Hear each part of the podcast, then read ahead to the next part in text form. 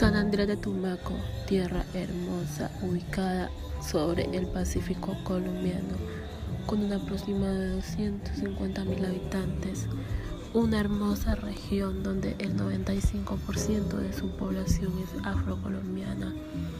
Es la tierra donde yo nací, donde vivo actualmente. Soy una orgullosa mujer tumaqueña.